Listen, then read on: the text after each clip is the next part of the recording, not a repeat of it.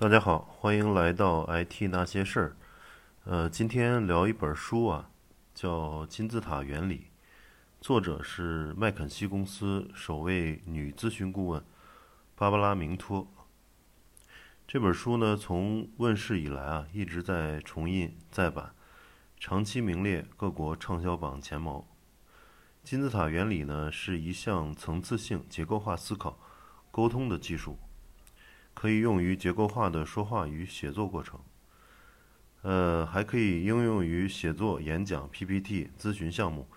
项目管理等场景，是写作逻辑，也是思维逻辑、演示逻辑的底层逻辑。呃，作家冯唐，呃，自己刚加入麦肯锡的第一个培训啊，就是金字塔原理，而且是作者呃明托。来给他做的这个培训，因为明托是麦肯锡公司嘛，然后，呃，冯唐曾经在麦肯锡香港的这个分公司工作过，然后冯唐呢用呃一句话总结啊，就是金字塔金字塔原则，就是任何事情都可以归纳出一个中心论点，而此中心论点呢，可由三到七个论据支持，这些一级论据本身也可以是个论点。被二级的三至七个论据支持，如此延伸，状如金金字塔。这些事情呢，可以很复杂，比如我们是什么，我们从哪里来，我们要到哪里去，世界经济五年的走势，以及中国社会保障体系的建立等等。那这些事情也可以很简单，比如说小贾见到姑娘为什么脸红啊？老妈每天喝半斤白酒是不是很危险？呃，当高中时候的梦中情人问你，他现在该不该带着三岁的女儿离婚？你如何回答？等等，就是回答任何一个问题，或者说，呃，阐述任何一个观点，都可以用金字塔原则去逐层的去分解和剖析。那金字塔原则原则呢，看似废话，但确实是一个伟大的原则，一个伟大的方法论。呃，伟大的原因呢？冯唐也说过三个原因啊。这个伟大的用途之一，它解决问题。当你尝试解决问题时，你从下到上收集论据，归纳出中心思想，从而建造成坚实的金字塔。有了这个大致的目标，问题解决起来最有效。伟大用途之二，管理手下。如果你是领导，有经验有手下，对于某个问题。你根据经验提出假设，迅速列出第一级三至七个支持论据，分别交代给不同的手下。两周后，手下提交报告，你汇总排列，从而建造成坚实的金字塔。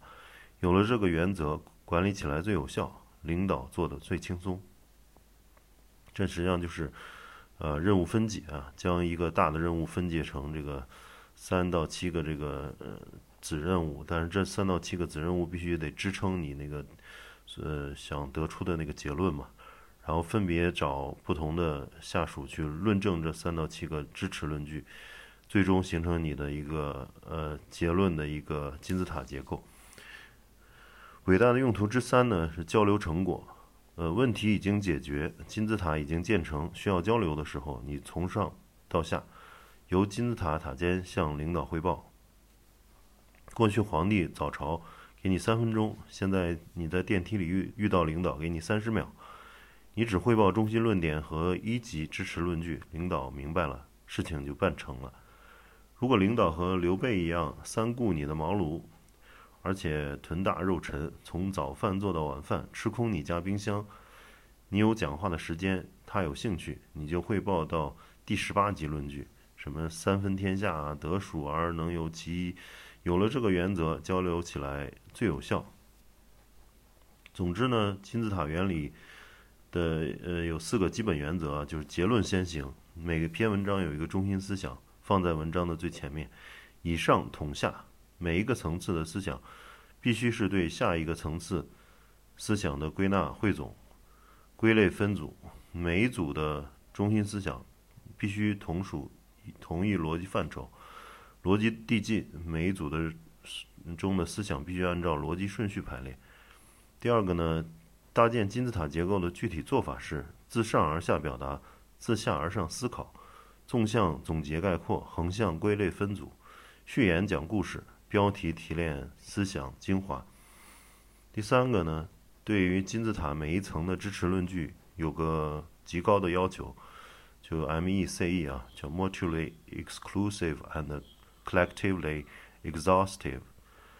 意思就是彼此相互独立不重叠，但是合在一起呢，完全穷尽不遗漏，就是相互独立不重叠，完全穷尽不遗漏。意思就是说，你的这个嗯，支撑你的呃结论的下面的这个论据啊，应该是相互独立的，就是每一个论据都说不同的方面，